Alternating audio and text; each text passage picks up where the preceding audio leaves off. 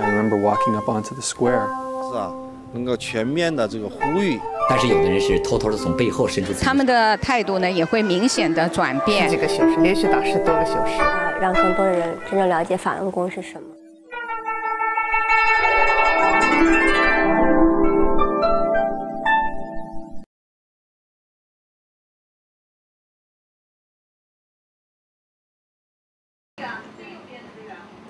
现在先试一下声音啊，能听见我说话吗？听见我说话吗？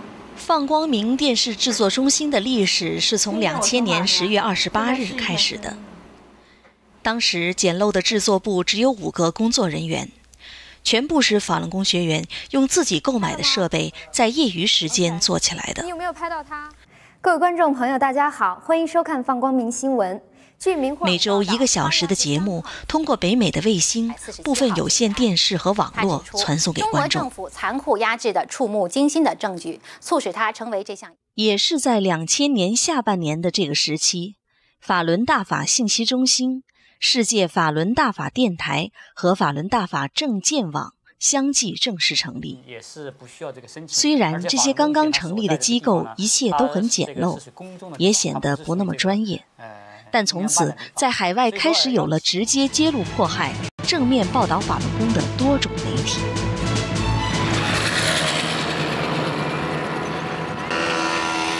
人们就是从这些点滴的变化中，感受到了一个特别年月的特别意义。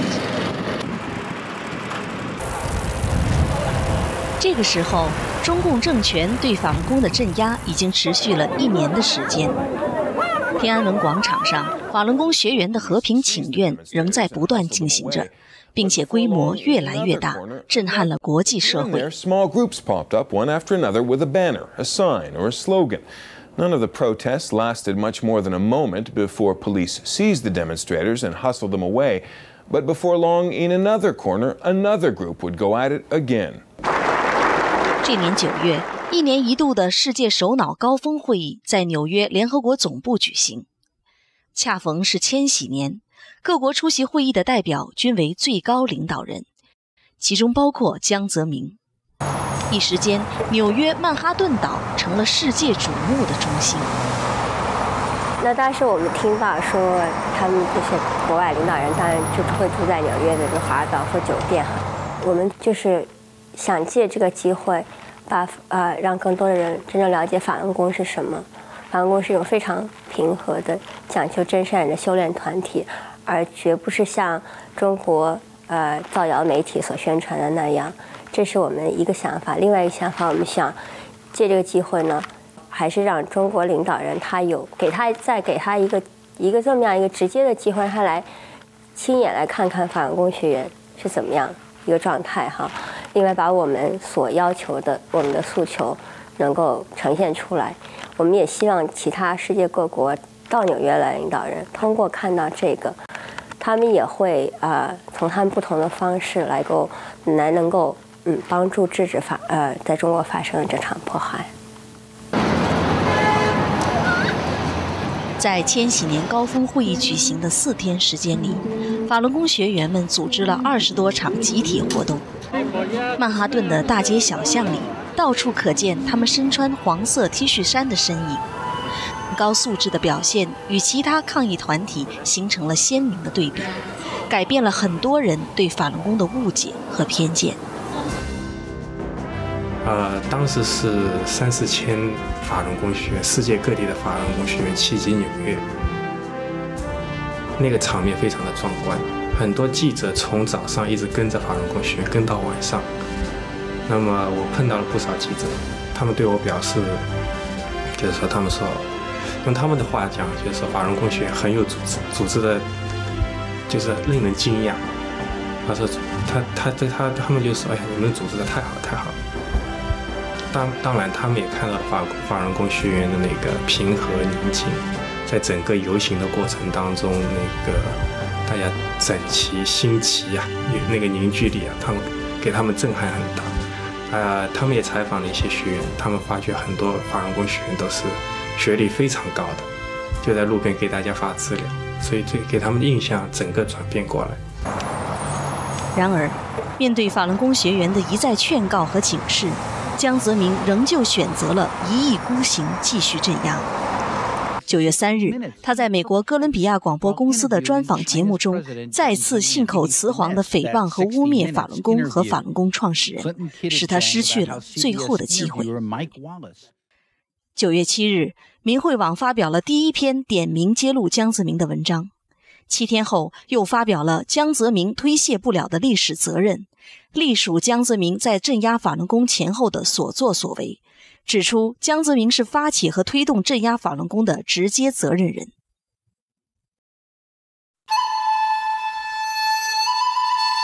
当二零零一年的新年钟声敲响之际，中国大陆的形势也开始发生变化。一月二日，中共政治局在北京召开会议，讨论政治体制改革和法轮功问题。不少人认为，对法轮功的镇压已经在意识形态方面造成民族的内部分裂，提出应该尽快撤销不准修炼法轮大法的通知和对法轮功创始人的通缉令，搜集各级政府机关的错误行为，依法对法轮功学员作出赔偿，为正式公开平反创造必要的条件。一月十日，山东艺术学院的加拿大籍学员张昆仑教授，在被判三年劳教近两个月后，通过海外学员和加拿大政府的努力营救，提前获释。十三日，第一份使用真实姓名的严正声明在明慧网发表，声明在欺骗和高压下被迫签署的所谓保证书、悔过书、决裂书作废，并重新开始修炼。同日，来自二十三个国家的一千两百多名学员汇聚香港，在这块已经属于中国大陆的土地上举行和平游行集会。第二天，在特区政府的大会堂音乐厅里举行了首次修炼心得交流会。向支持我们的各位政府官员表示谢意。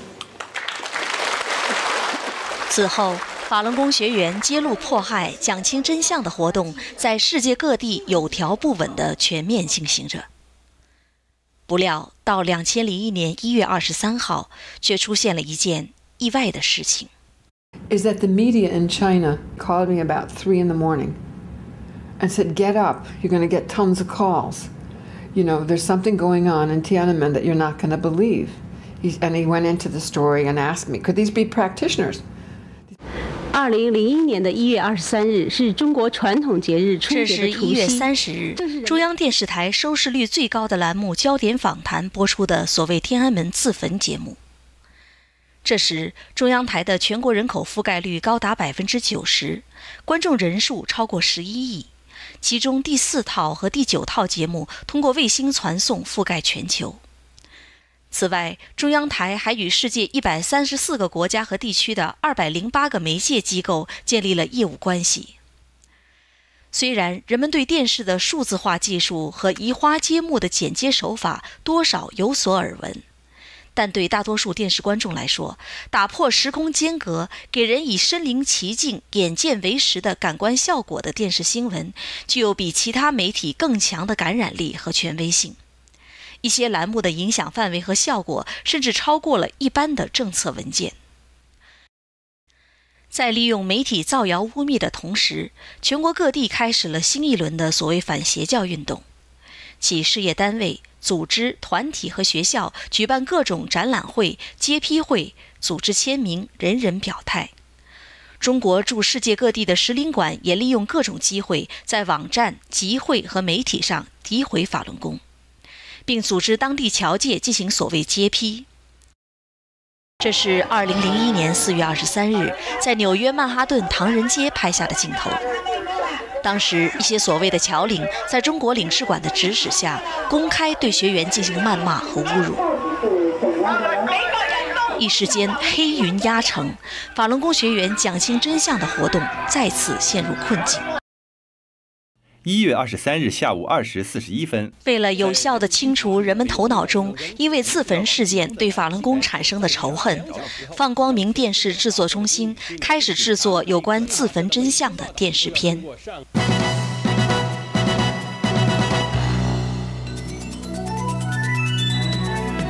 这是对中央台焦点访谈的节目录像进行慢镜头分析的第一部电视片。新华社声称刘春玲死于自焚，但是对录像带仔细分析会发现，她可能死于一个硬物对头部的突然打击。如果把录像放慢，我们可以看到，当刘春玲在火中挣扎的时候，她被从后面过来的什么东西击中了头部。我们看到刘春玲被击中后倒向地面。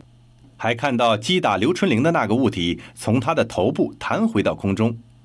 如果在此刻暂停录像带，可以看见一个人的胳膊在离刘春玲头部非常近的地方挥舞着，同时可以看到一名身穿大衣的男子正好站在那个物体发出的地方。请注意一下自焚的王进东两腿之间的塑料雪碧瓶，看起来像是崭新的，好像火焰从来没有碰到过它。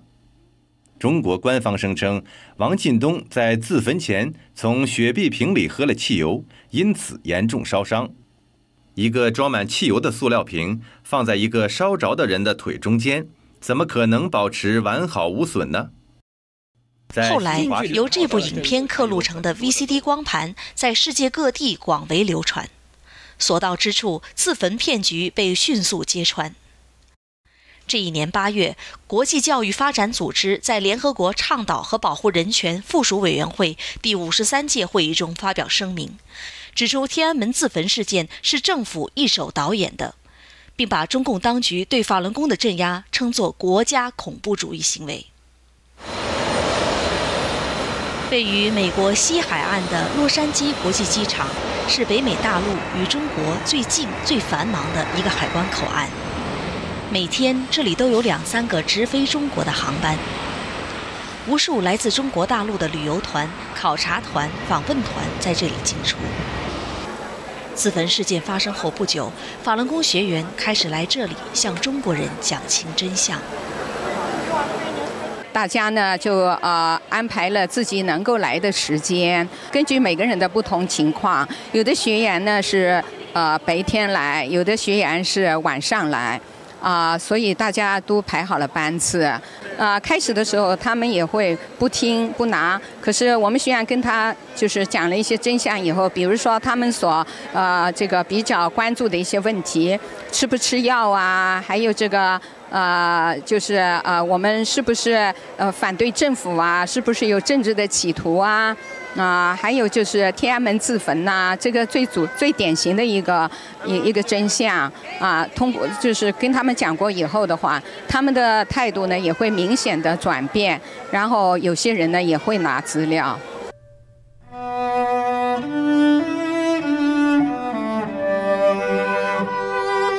在二十一世纪初的那些年月里，每一个有机会来到海外的中国人。都会在几乎所有的中国城、中领馆和主要的旅游景点见到手拿真相资料的法轮功学员们。无论严寒酷暑，他们风雨无阻。啊，你们在这个纽约领事馆这边多长时间了？呃，我大概快五个月了。我来一年多了，四年。四年啊那在这边春夏秋冬就是天天都来，天天都来。有一次我们下大雨淋得浑身湿透，我们就到他那披萨店喝一杯咖啡。呃，披萨店老板说了很多英语，我们不懂。他的意思就是你们这么大雨为什么要在这儿坚持？那后来我们就讲我们是为了叫你了解真相。我们喝完咖啡，他不叫我走，拉着我，我也不懂，他叫我休息休息。呃，碰到的中国代表团刚开始骂我们的很多，大多数人都是不接材料的。当然，有的人是明确告诉我们，就是中国的有关的，比如说这个公安部什么的，已经警告过他们，就是不许他们拿材料的。但是有的人是偷偷的从背后伸出自己的手，把我们材料接走。那么看到这样的局面，我们的学员呢就更加意识到，我们有责任、有义务，尽可能把这样信息传递过去。那么这里有穿插一个小故事，就是中国大陆到这里来的这个学生，大概十三四岁的一车人吧。我们碰到了，哎呀，看到那些年轻的生命，真的觉得也是心里特别的难过。他们见到我们的时候，我们把传单发上去的第一个人没有接。这时候呢，他们这个车里的老师是很好的，没有管，远远的站在那里，大概隔着七八米远，远远的站在那里看着我们微笑。这个第二个学生呢就接了我们的材料，结果有一个学生一接，结果所有的学生全冲上来，就像争抢宝贝一样的，就把我们几个学员手里材料全拿走了。是每一个学员一个没有落的都拿走，全车大概四十多个人全都拿走了。那学生第一个问题提到的，你们为什么？既然你们说你们好，你们为什么要去自焚？那么当然，我们马上把这样的事实讲清楚来，就把那个疑自焚的疑点简单的讲了几句，是吧？讲到刘春玲自焚，呃，这就浑身着满了，他着着大火，他到医学专家都讲他根本都坚持不了，按常识也能想得到，他在大火当中很难坚持一超过一分钟，是吧？十几秒钟、二十几秒钟就已经是很很不错了。结果为什么会在镜头里出现有三个警察或者四个警察同时在给他灭火？这种可能性有没有？当我们把类似这样的事情一点的时候，其中一个。呃，个子高一点的一个小伙子，算他小伙子吧，十三四岁啊，大概是应该是这个六年级的学生或者初一的这样的很纯纯真，按我们说应该是无辜的生命吧。当时就愣住了，接着就从他的嘴里吐出了一句话：“中国政府太愚蠢了。”结果很多人拿我们的光盘，拿我们的呃报纸材料都拿了，然后最后呢，看到那个老师拿了一个光盘，一个学生说：“老师你也拿光盘了。”这个老师微微一笑，把光盘往他的书里一塞，上了车。这个时候，在地球的另一面，为了阻止学员向世人讲真相，全国各地又加紧了对法轮功学员的所谓教育转化工作。这是位于北京市南郊大兴县黄村的团河劳教所。一九九九年七月之前，这里只有几排平房，在押的主要是吸毒。卖淫、盗窃和经济犯罪人员。镇压开始后，江泽民先后拨款四十二亿给各地监狱和劳教所。不久，高墙上的电网换成了红外探测器和摄像机，墙壁也画上了各种体育运动的图案。每个牢房里还添置了金鱼缸、盆栽植物和电视机。院子里种的是花草树木，甚至还放养了小鹿、兔子等动物。为了向国际社会显示中国劳教所里有良好的人权状况，团河劳教所在短短一年的时间里被装饰成了一个占地八千多平方米、连一些名牌大学都比不了的所谓文明单位。然而，光鲜的外表之下，却发生着鲜为人知的迫害。啊，在两千零一年的二月份，呃，警察很。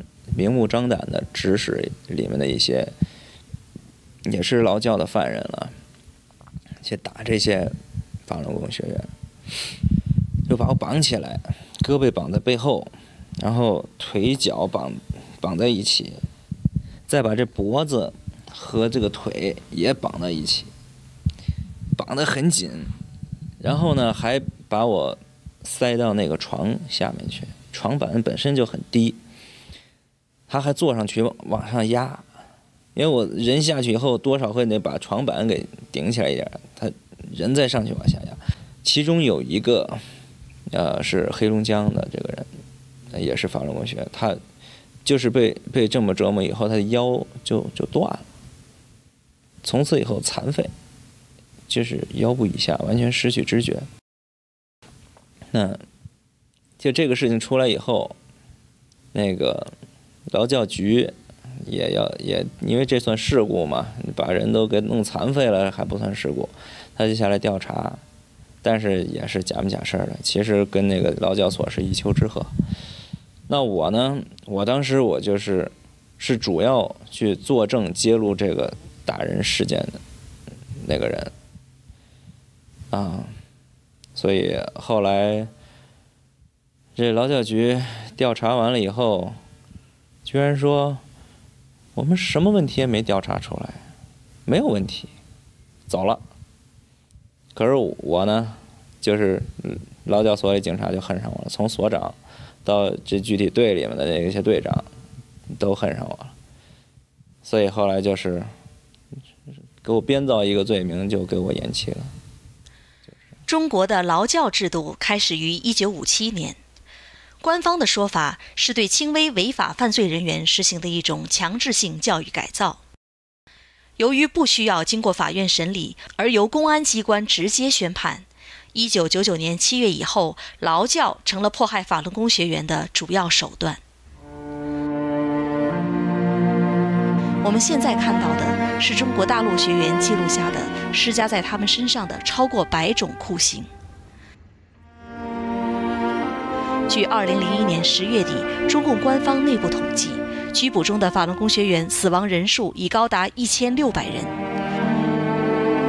全国被非法判刑的法轮功学员至少有六千人，被非法劳教的人数超过十万人，数千人被强迫送入精神病院，受到破坏中枢神经药物的摧残。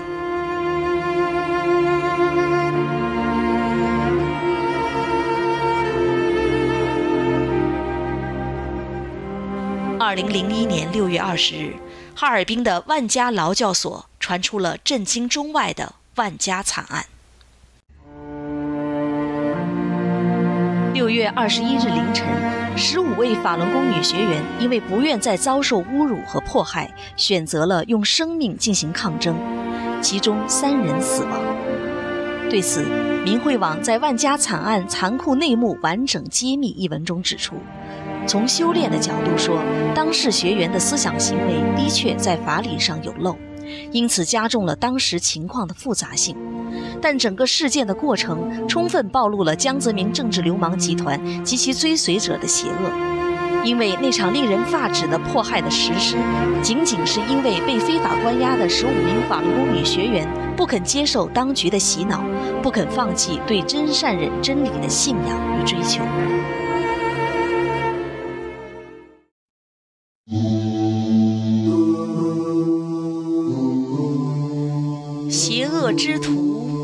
猖狂，天地复明下沸汤，拳脚难使人心动，狂风引来秋更凉。这是二零零一年十月二十五日，李洪志先生写下的《秋风凉》。同年十二月，又发表《法正人间狱》。正法行于世间，神佛大显，乱世渊源，皆得善解。对大法行恶者，下无生之门；愚者人心归正，众德行善，万物更新。众生无不敬大法救度之恩，普天同庆，同祝同颂。大法在世间全盛之时，始于此法明确讲出来了，他郑重宣告了对大法的不同态度，将决定每一个生命未来的不同去向和命运。然而，有多少人能有机会听到、看到？又有多少人能相信？有多少人能真正意识到它的严重性和严肃性呢？这个时候，随着中国市场的门户大开，越来越多的西方大财团、主流媒体，甚至一些民主国家政府与中国有了频繁的经济贸易往来和千丝万缕的利益关联。在权力和财富的诱惑面前，不少人对法轮功遭受迫害的大量事实有意视而不见。了解情况的人用不了解情况为由，对这场空前的残酷迫害保持低调或者沉默，甚至重复中共的说法。 When the self-immolation happened, the media contact with the Beijing media to America was almost none. And I found out why when one of them came in, who was being uh, upgraded in his position uh, in, in Beijing. Uh, this particular one was paid a very high salary. He had three children who all went to private schools. Do you know? That was all paid for not out of his salary. And he had a free apartment. He had a governess for his children. Do you know? He had a full time driver to drive him places that he needed to go and a maid.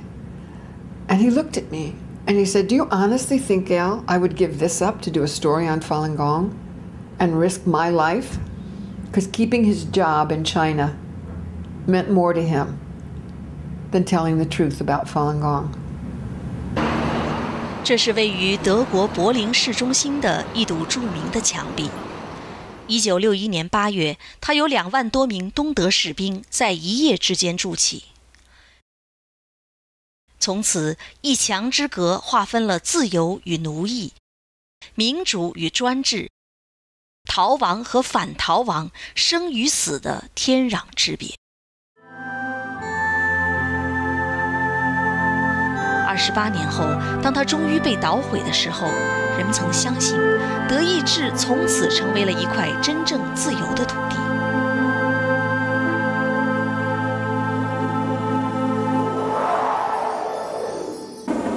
然而，二零零二年四月，当江泽民访问德国的时候，在离柏林墙仅一百五十米外、德国最具声名的爱德隆大酒店里，却发生了这样的事情。There were a lot of practitioners uh, going to Berlin uh, to appeal to Jiang Zemin and Chinese authorities to stop the persecution. Uh, a lot of them um, hold a small banner or did um, a few exercises or um, said Falun Dafa Hao.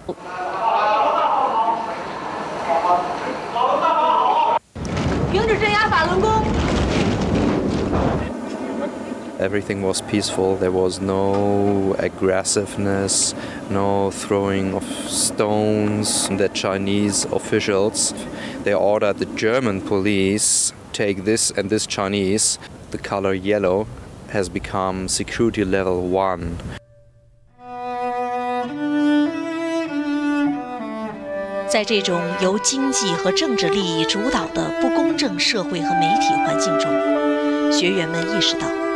这场迫害对法轮功学员来说是对他们人权、信仰自由的迫害，而对于世界范围更广大的政府和人民来说，则是对他们立国之本和良知的迫害。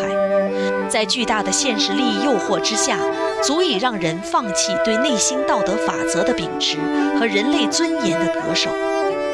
学员们的讲清真相，是肩负着事关世人能否走入未来的重大责任。因为当时各个国家，呃，对这个问题啊，没有很好的了解，也没有那个紧迫感。但是呢，在那个时候呢，几乎每天都有法轮功学员被被迫害致死，实际上是十万火急，人命关天的一件事情。那么，怎么能让这个让大家能够知道这个事情？怎么能让各个政府能够重视，让媒体能够重视这个事情？在我们当时没有这个没有财力，没有办法做广告，也没有这其他各种那个雄厚的社会资源的情况下，我们只能靠我们这个这个这个很纯洁这个心。At the same time, practitioners will be walking from Philadelphia and New York City. 这样呢，我们有一些学员呐，就呃想到这么一种方法，用这个步行的方式，就一步一个脚印的，一个国家一个国家的，一个官员一个官员的，我们去找他们，把呃中国法轮功学员被迫害的真实情况告诉他们，呃希望他们从道义上，呃甚至从物质上，呃给予支持。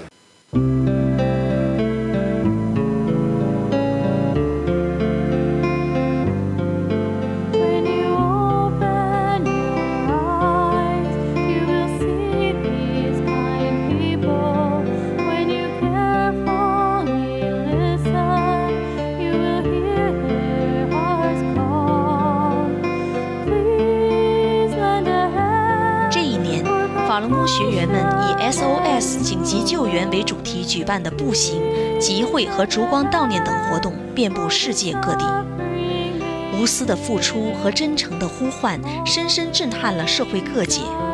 人们开始了解和关注这场正在中国发生的残酷迫害。在不少政府机构和组织的帮助营救下，许多法轮功学员获得释放。越来越多国家和地区的人们加入到修炼和讲清真相的行列。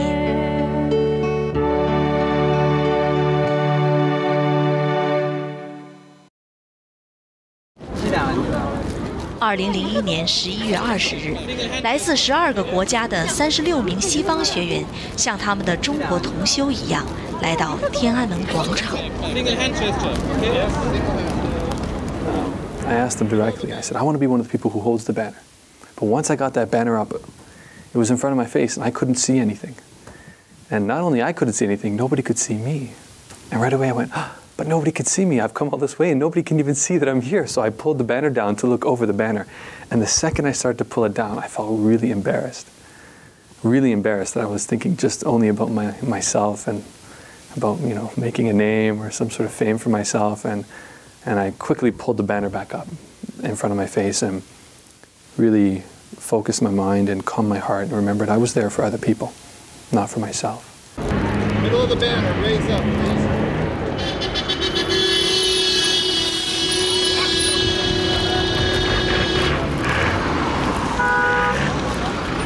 Go! Hey! Oh! Oh! Oh! Oh! So I could hear all this chaos going around me. It was just, just so peaceful, nothing was happening. All of a sudden I remembered. I got the banner on my pant leg. And I started to debate with myself, should I get up and go? Should I get up and go? And because I, I when I pulled that banner down, I remembered about my, you know, my own fame. I thought to myself, no, no, no, no, no. You're not here to promote yourself. You know, you don't have to go, you know, go and show off or anything, right? And I realized that it wasn't an issue of showing off. And I was no longer afraid. And that if it wasn't an issue for myself and it wasn't my fear and there was nothing there to keep me back, I should go do this for the Chinese people. Uh, so I got up and I ran.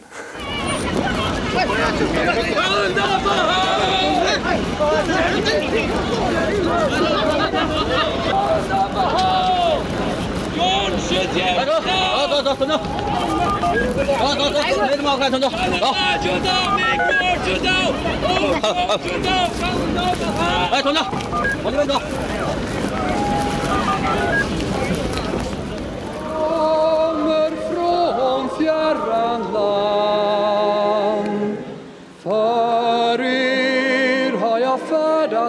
后来。方学员到北京和平请愿的故事被写成了歌曲《为你而来》。在2004年海外华语电视新唐人全球华人新年晚会上，由欧洲十三个国家的近百名法轮功学员用五种语言演唱了这首歌曲。他们中的很多人都曾经到中国上访和请愿。sie wollen euch betrügen.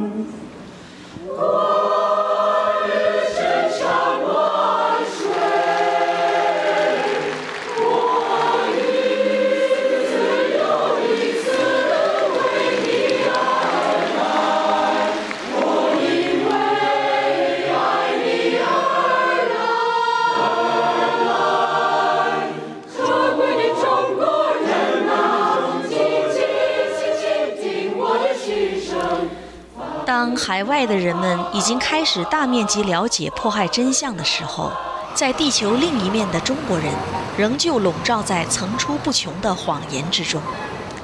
继天安门自焚伟案之后，焦点访谈又相继抛出了傅一兵杀人案、关淑云杀女案、浙江乞丐杀人案等等造谣节目。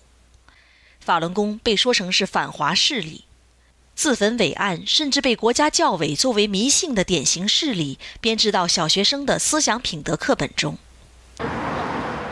为了让生活在信息严密封锁和控制下的中国人有机会了解真相，从而做出对自己生命负责的选择，中国大陆的学员们付出了他们最大的努力。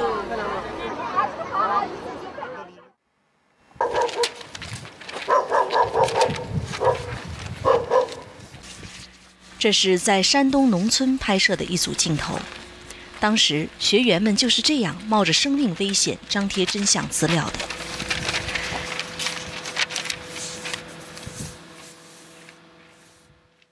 这是在吉林省一个农贸博览会拍下的照片，学员们就是这样向人们散发真相光盘的。在许多地方，人们看到了这样的条幅和标语。更多的人在自己的信箱门缝中收到过各式各样的信件、传单和电话，其中也包括那些参与迫害的六幺零人员和警察。啊，我记着是在长春那次发生那个电视插播真相以后，就开始打抓捕的时候，啊，我是嗯连续打了十几个小时，是打了，嗯，给长春市所有的派出所还有这个公安系统给打电话讲真相。那天是打了八十多个，这个还引起了一个笑话，就说，因为打了十几个小时以后吧，就是啊那个电话公司。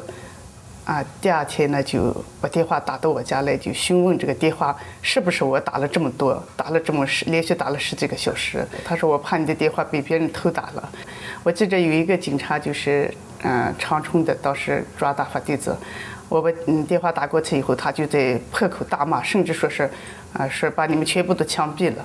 最后把电话撂了。我给他打过去以后，我给他耐心讲，我说：“其实你骂我了这么多的话，你看我一句都没还口，我也不生气你，你知道吗？我是非常的啊同情你们，担对为你们担心。为什么呢？因为你们是受蒙骗的，你们知道的，所有知道的对法轮功的这些啊宣扬，全是啊。”造谣，我就给他讲了天安门自焚真相，讲了为什么就是啊这个长春的大法弟子要插播真相，其实完全都是为了他们旧家乡的父老乡亲，包括他们自己的。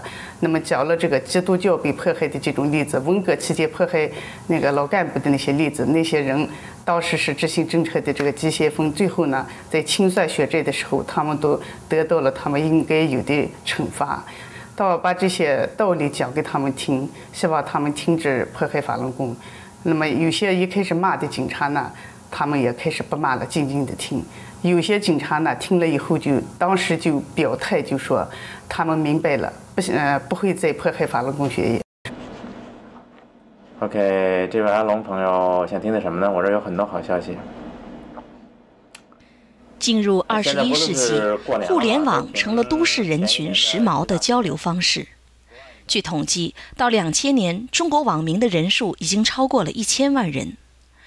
此后，中国国安部曾不惜重金投资开发被称作“金盾工程”的网络封锁过滤技术，但日新月异的网络安全工具软件却使这里成了中国与外界交流唯一封锁不住的渠道。想听啊？告诉大家哈，二零零一年世界十大假新闻的头一条是中国的天安门广场自焚事件，因为这边的华盛顿邮报记者呃，通过网络讲真相的时候呢，实际上就是呃，它像一个社会一样，呃，就是形形色色什么样的人都有。我我这个在这个讲的过程中遇到过工人、农民。呃，学生，呃，还有这个知识分子，还有就是这个国家干部等等很多人。嗯，最初的时候，我是觉得我在讲给别人，后来我发现，实际上这个过程是我们更能去理解别人，能够去设身处地的去替别人着想，真正的就是一种交流，是一种新的交流。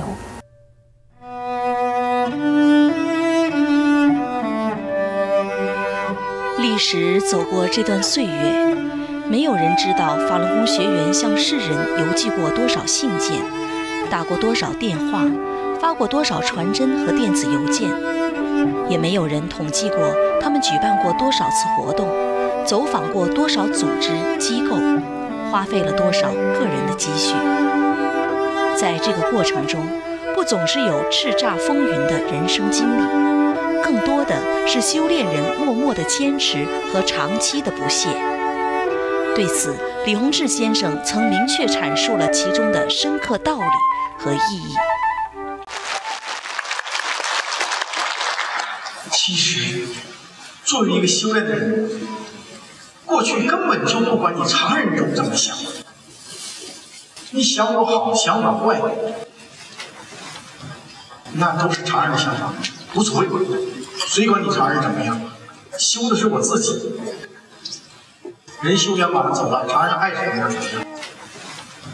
不行那就啊进入历史的淘汰了。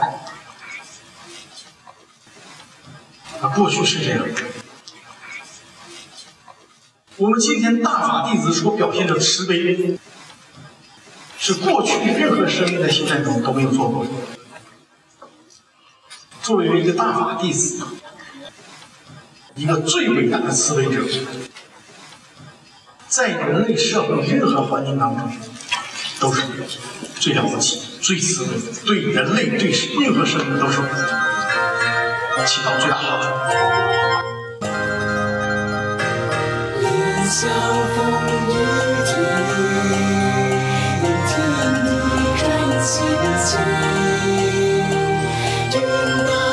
在大陆，在台湾，在欧洲，在世界各地，越来越多的学员以各种和平方式走出来，全面向公众讲清真相，势如破竹。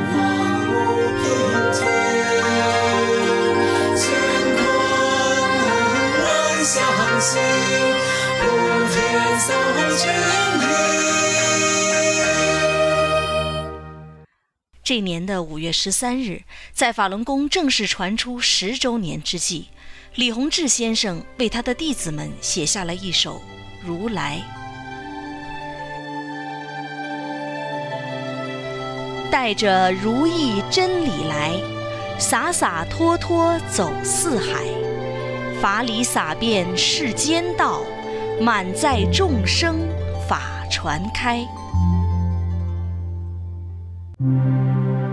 也是在五月十三日这一天，李先生还写下了另外一首《入无声之门》。